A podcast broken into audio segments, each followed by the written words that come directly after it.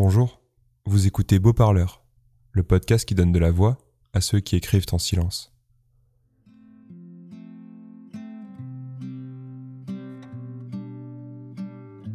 Aujourd'hui, je n'ai pas d'invité, car l'invité, c'est moi.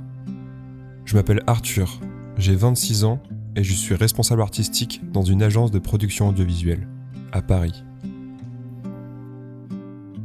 J'ai commencé à écrire assez tard, à 18 ans, en rencontrant un de mes meilleurs amis, qui lui écrivait beaucoup. J'ai commencé à écrire des petits trucs, des poèmes, des histoires. Et puis, au fur et à mesure, j'ai commencé à rencontrer des gens qui écrivaient eux aussi dans leur coin. Mais personne ne le savait. Ce sont des gens qui, de l'extérieur, n'avaient pas forcément un côté artistique, mais à l'intérieur, avaient besoin d'exprimer beaucoup de choses sur le papier. Et c'est pour ça que, huit ans plus tard, j'ai lancé Beau Parleur, pour faire ressortir ces textes et vous les faire partager.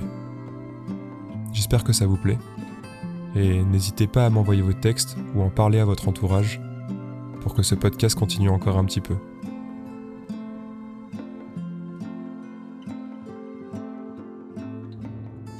Aujourd'hui, ce n'est pas un, mais deux petits poèmes que je vais vous faire découvrir.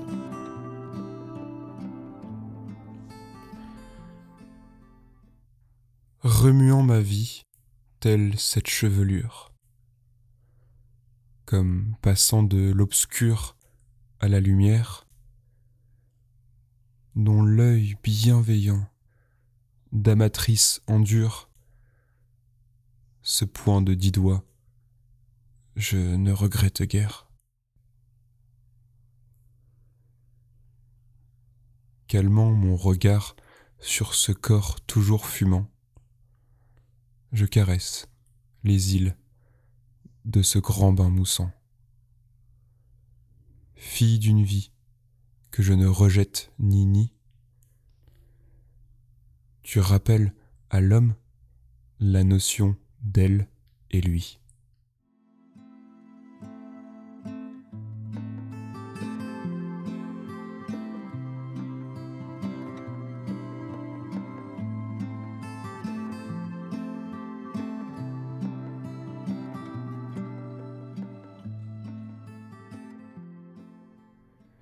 Jamais je n'oublierai cette chambre à coucher. Dans le décor de ses murs, dormait blonde et bouclée. Le souvenir des objets et l'oubli des clichés. Pas à pas, je naviguais entre mensonges et aimé. Gardien de la clé, je ne dois plus y entrer malheur de la vie, de nos choix assumés. Je frappe sur cette porte, mais je ne dois plus y entrer. Je ressens le battement de cette maison ruinée.